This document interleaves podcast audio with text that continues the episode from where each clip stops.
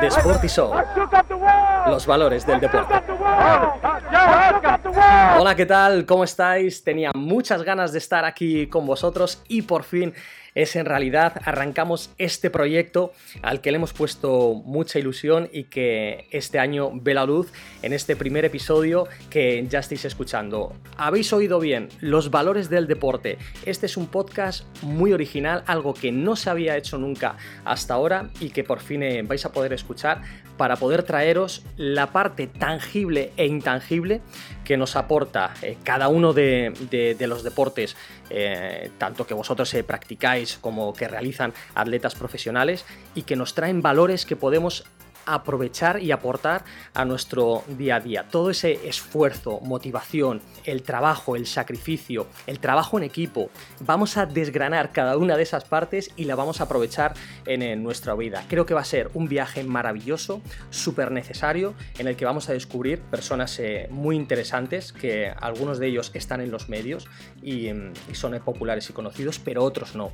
Y tienen un trabajo detrás, una motivación y un esfuerzo eh, que merece la pena eh, acercarlo para que todos nosotros podamos sacarlo y aprovecharlo a nuestro día a día, tanto a nuestra parte profesional como a nuestra parte personal, eh, familiar y poder nosotros también mantener la motivación y, aprovecharlo. Quiero también sacar una parte muy importante que está asociada eh, al deporte y que es todo el valor de marca que nosotros, si tenemos una empresa o queremos asociar nuestra personalidad a un tipo de, de deporte, ese valor de marca, cómo conseguirlo, cómo sacar el máximo y cómo asociarnos a X valores. ¿Por qué es tan importante que tu pegatina aparezca en un coche, en un monoplaza? ¿Por qué es tan importante que una marca aparezca en tu camiseta de, un equipo de fútbol que representa X valores o la camiseta de, un atleta o un maratoniano eh, o, cualquier otro tipo de deporte que, tiene y ofrece oportunidades distintas? Esa parte tangible la vamos a desmembrar y la vamos a ver porque es súper interesante. Y luego, la parte intangible, esos valores de comunidad, cuando es un trabajo en equipo, o de superación, de, mentalidad, de motivación, cuando es un, trabajo de un deporte solitario, como un maratoniano, eh, un tenista o, un piloto, cómo mantiene esa motivación, qué hace que se supere en el día a día y vamos a hablar, por ejemplo, con psicólogos deportivos que nos van a mostrar ese camino para poder sacar la automotivación y mantener siempre nuestro estado de ánimo óptimo y poder ir superando cada una de, de las situaciones. Vamos a arrancar aquí nuestro primer episodio, que va a ser una toma de contacto. Os quiero llevar a mi mundo, a la Fórmula 1, a las carreras. Primero, para conocer a la persona hay que conocer el deporte que lo envuelve. Y la Fórmula 1 es más que eso, es un sport business. Hay pilotos envueltos, hay máxima tensión y concentración a 300 km por hora, pero hay todo un mundo alrededor en el cual todo importa y quiero primero que lo conozcáis. Antes de realizar episodios con entrevistas y meternos más a fondo en cada una de las particularidades, os voy a traer a mi mundo, a la Fórmula 1, a las carreras y entender por qué un deporte es mucho más que eso es motivación, es psicología, es superación y también es negocio. Así que bienvenidos a Sport Show y bienvenidos a este viaje a los valores del deporte. La Fórmula 1 es un deporte único, tan único que no es un deporte. Mejor dicho, es más que eso, es un sport business, algo genuino que va más allá y que engloba deporte y negocio, competición e inversión, marcas y pilotos. En solo un Gran Premio, más de 500 marcas compiten entre ellas por notoriedad, presencia y prestigio. Patrocinadores principales, title sponsors, socios, suministradores, todos forman parte de un espectáculo que recorre el globo en el que solo gana uno, pero que atrae la atención y las miradas de todo el mundo.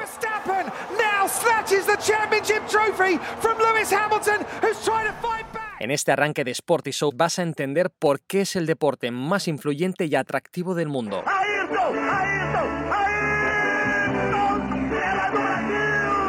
por qué todos los países quieren organizar una carrera y cómo las carreras se han puesto a la altura de los Juegos Olímpicos y un Mundial de Fútbol, y en el que cada domingo se disputa, en forma de gran premio, una Super Bowl. Cada gran premio mueve unos 100 millones de dólares, La factura en una temporada puede superar los 2.000 millones de dólares. Es un deporte que ha multiplicado sus oportunidades de negocio pasando de 16 carreras, algo que ocurría en los años 90 e incluso 2000, a más de 20 en la actualidad. Los equipos no pasan de 10, suficientes para focalizar la atención y los sponsors, dos pilotos por equipo, solo 20 en todo el mundo, multimillonarios algunos, quienes han llegado a pagar hasta 25 millones de euros por un asiento. Así es, los asientos a veces están a subasta. El negocio es claro, el objetivo es mantener la competitividad, el espectáculo y, por supuesto, multiplicar los beneficios. Las carreras siempre ha sido un deporte de caballeros. Históricamente ha sido así, se mantiene. De clase social alta y pilotos sin aporte económico. Algunos participaban, sí, pero con mecenas, es decir, alguien les pagaba poder correr. Bernie Eccleston cambió el negocio, fue el antiguo manager, el máximo mandatario de la Fórmula 1. Antes los equipos alquilaban los circuitos para correr, algo que ocurría en los primeros años de competición. Así que el propio Bernie Eccleston le dio la vuelta. Lo que hizo fue rifar el espectáculo al mejor postor y habló directamente con los circuitos, organizó a las estructuras y le dio la vuelta a la moneda. Si quieres organizar una carrera, ahora tendrás que pagar. Organizó a esas estructuras y llevó las carreras a los circuitos solo a los que pagaban, y, viendo que funcionaba, dio un paso más. El espectáculo somos nosotros, no dónde se corre o quienes lo ven incluso. Así que ese paso más fue los derechos de televisión. Ahí es donde estuvo la clave. Esos derechos que se vendían cuando una carrera ocurría en un circuito, pero se veía todo el mundo, multiplicaron las ganancias. Así fue. Si quieres verlo en tu país, pagas. Aquel cambio ocurrió en los 80 y fue la gran revolución. Lo siguiente que ha venido ha sido la digitalización. Y es justo lo que estamos viviendo ahora. Es la revolución. La segunda parte. La primera fue en los 80 y la segunda ahora, la que estamos viviendo. Ese inicio de segunda revolución empezó en el año 2016. La Fórmula 1 cambió de manos por 4,4 billones de dólares y ahora mismo es uno de los deportes que más rápido crece en el mundo. Liberty Media fueron los encargados.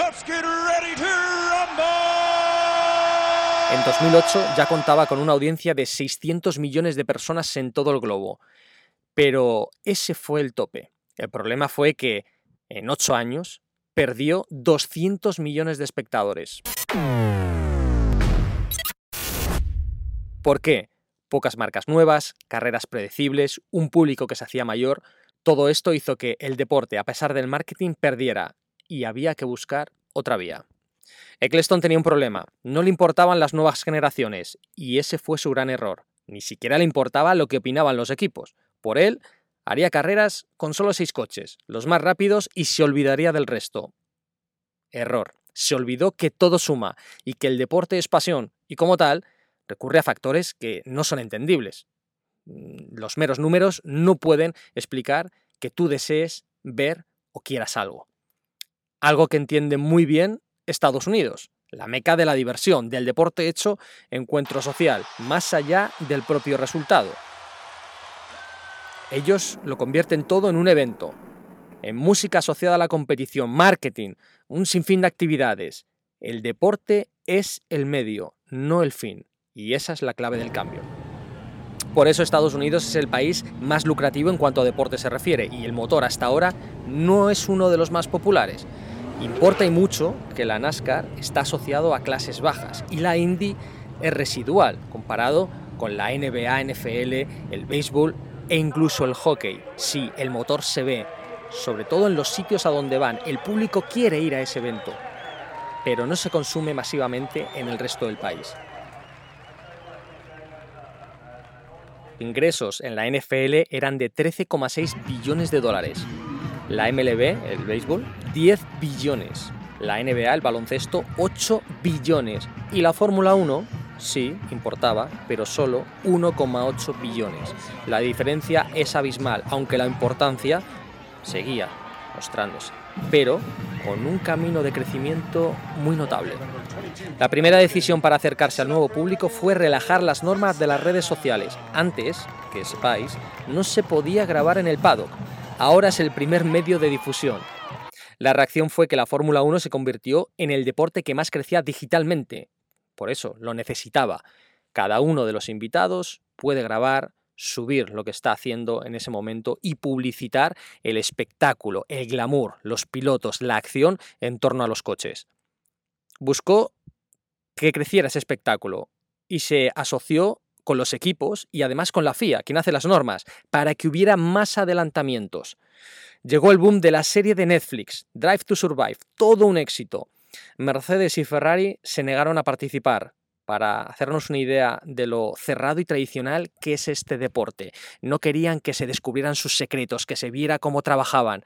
Es parte del secretismo de la Fórmula 1, sí, pero también hace que el público joven no se quiera acercar. El aperturismo nos ha demostrado que es la clave para atraer a nuevo público. El incremento ahora mismo es notable. En 2017 tuvo una media de visualización por carrera de 500.000 espectadores, esto en Estados Unidos ahora se sitúa en el millón, una cifra aún baja pero que dobla los datos de hace cinco años. Según Nielsen, uno de los medidores más fiables, los fans de la Fórmula 1 superarán el billón. Potenciales espectadores todos. Y el 77% de los nuevos fans tienen menos de 35 años. ¿Qué ha propiciado este cambio también? Los videojuegos, el rejuvenecimiento de la parrilla, Estamos hablando de que la media de visualización en un deporte como el béisbol se sitúa en los 57 años. A partir de ahí va bajando con otros deportes, con la NBA, con el fútbol americano. Pero la Fórmula 1, ahora mismo, el deporte que más crece, tiene la media de edad más baja en Estados Unidos. En el propio circuito, si nos metemos en el trazado de Austin, Texas,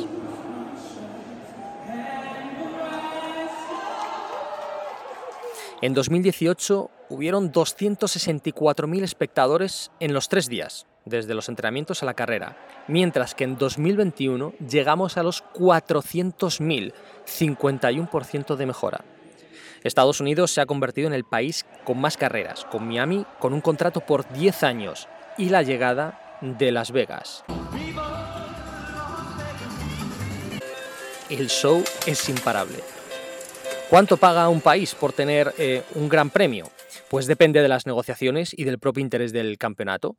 Eh, por ejemplo, en Arabia Saudí, Rusia, Azerbaiyán pueden llegar a pagar 50 millones por carrera. En España esa cifra está en los 25 millones de dólares. El retorno es evidente, pero depende de cada promotor explotar sus tres días de espectáculo para rentabilizar esas cifras. ¿Y cuánto paga una televisión por tener los derechos? Pues depende del número de habitantes que tenga y de las opciones de su piloto de ser campeón. Gran Bretaña con Hamilton paga 80 millones por temporada y se emite, por supuesto, en pay-per-view. Para rentabilizarlo a largo plazo, eh, la inversión, que es muy alta, depende de los suscriptores. Multipliquen el precio de estos derechos por los 80 países que pagan por emitir la competición y sumen que el país que no emite tiene señal de pago propio del campeonato bajo demanda. En España el pico de una carrera es de 8.260.000 espectadores. Eh, el récord fue, evidentemente, en un Gran Premio de España. Ahora la situación ha cambiado con el pay-per-view, donde pagan los espectadores y no lo hace la publicidad que interrumpía la carrera con eh, interrupciones de hasta 6 minutos. ¿Y cuánto gana un piloto de Fórmula 1? Partamos de la premisa que en motor la mayoría de los pilotos eh, pagan por correr. Esto que puede parecer una barbaridad se explica a través de los patrocinadores. El equipo es el que pone el servicio del piloto el coche y él trae el patrocinio quedándose con una parte. En otras ocasiones el equipo paga directamente al piloto aunque es en el menor de los casos. Verstappen y Hamilton son los mejor pagados los top campeones del mundo. 50 millones bonus aparte. Salto hasta Alonso y brecha importante, pero considerable. 22 millones. Y de ahí otro salto a varios grupos, donde depende de los objetivos eh, deportivos. 11 millones para Leclerc, 13 millones para Vettel, 9 para Ricardo y Botas. Es decir, hay pilotos top pilotos medios, pilotos un poco menos medios, pero por encima de los 10 millones de dólares y luego el resto de la parrilla. Patrocinadores personales son los que elevan ese montante notable y variable. Un piloto de Alfa Tauri, por ejemplo, puede ganar solo 250.000 euros, pero estar en la Fórmula 1 ya es suficiente premio. De él depende mover sus sponsors y multiplicar con sus derechos de imagen y hacer millonaria esa cifra.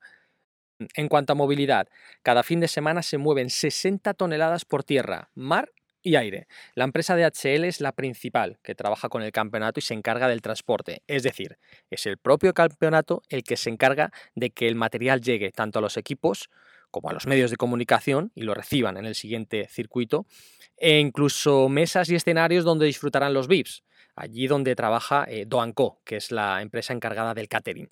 Todo está garantizado para que no haya demora y se garantice la presencia de cada equipo. Luego, cada uno de ellos puede mover sus extras por su cuenta, pero el propio campeonato garantiza el salto de una carrera de una parte del globo a otra. Por eso está tan bien organizado. El transporte genera contaminación, sí. ¿Cuánto? Las emisiones de CO2 superan los 250.000 toneladas por temporada. El 45% es por el transporte de material. El barco es el más contaminante, pero el número de aviones sitúa el transporte aéreo en primer lugar. Ahí donde el transporte personal, con un 27% del total, hace una importante notoriedad en cuanto a contaminación, 27% del total. Trabajo en fábricas y oficinas llegaría al 19,3%. Eventos y patrocinadores en el país de destino, 7,3% de contaminación y solo la actividad en pista, coches dando vueltas, el 0,7%. El compromiso es que en 2005 todos los eventos sean sostenibles y en 2030 huella de carbono cero.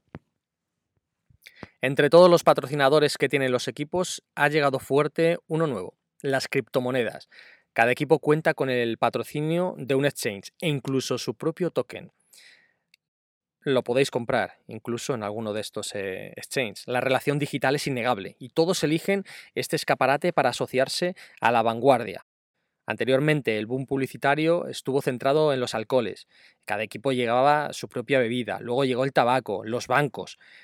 Como no parecía muy sano todo aquello, pues eh, lo prohibieron, el alcohol y el tabaco. Los bancos todavía aguantan. Y lejos de caer, la inversión aparecieron nuevas oportunidades. Otros se quedaron incluso sin que pudiera aparecer eh, su logo. Caso de Philip Morris, que pagaba a Ferrari 50 millones por temporada solo por estar eh, relacionado. Sin logo, pero seguían trabajando y aportando. Y ni que decir tiene que Ferrari es el equipo que más aporte económico recibe de todo el campeonato. No solo los equipos, los pilotos y los circuitos ganan. Aquí gana todo el mundo. Hay una zona donde ganan todos. Los que acuden también, sí, el Paddock Club, el lugar donde todos los hombres de negocios se juntan en torno al espectáculo, lo aprovechan entre champán, purpurina, surgen las asociaciones y las oportunidades, sin duda. Para entrar en el Paddock Club, en un circuito como Miami, puedes llegar a pagar hasta 12.000 euros, 10.000 en Mónaco, 8.000 en Singapur, depende del lugar y del glamour que tenga el propio lugar en el globo, evidentemente. Escenarios únicos donde se mezcla deporte y negocio. Max Verstappen, you are the champion, the champion. Y después de todo esto, el piloto se tiene que meter solo en el monoplaza y aguantar toda la presión que envuelve al circo de la Fórmula 1 y llevar el monoplaza al límite a 300 km por hora. Es una absoluta barbaridad. Y estamos hablando de estructuras de equipos eh, que cuentan desde los 200 trabajadores a los 600 eh, desplazados al circuito o en la fábrica. Y todo eso, toda esa presión recae sobre un piloto, sobre una persona que está solo ante la velocidad y, el volante. La verdad es que es una absoluta barbaridad. Dicen que entendiendo el mundo empiezas a, cambiarlo. Y en este primer episodio nosotros entendemos cómo funciona eh, la Fórmula 1 para después valorar el trabajo del piloto, ir desgranando cuáles son eh, sus valores y sus capacidades al volante y esa capacidad de concentración y cómo es... Eh, capaz de sacar el máximo de sus virtudes y, aprovechar eh, el monoplaza, eh, ganar una carrera o sacar el máximo rendimiento y nosotros vamos a aprovechar esos valores para aplicarlos a la, vida. Este ha sido el primer episodio de Sporty Show, eh, veremos temas más interesantes en el siguiente. Yo soy Miguel Portillo y este es el primer episodio de esta aventura que no ha hecho nada más que empezar. De Sporty Show, los valores del deporte.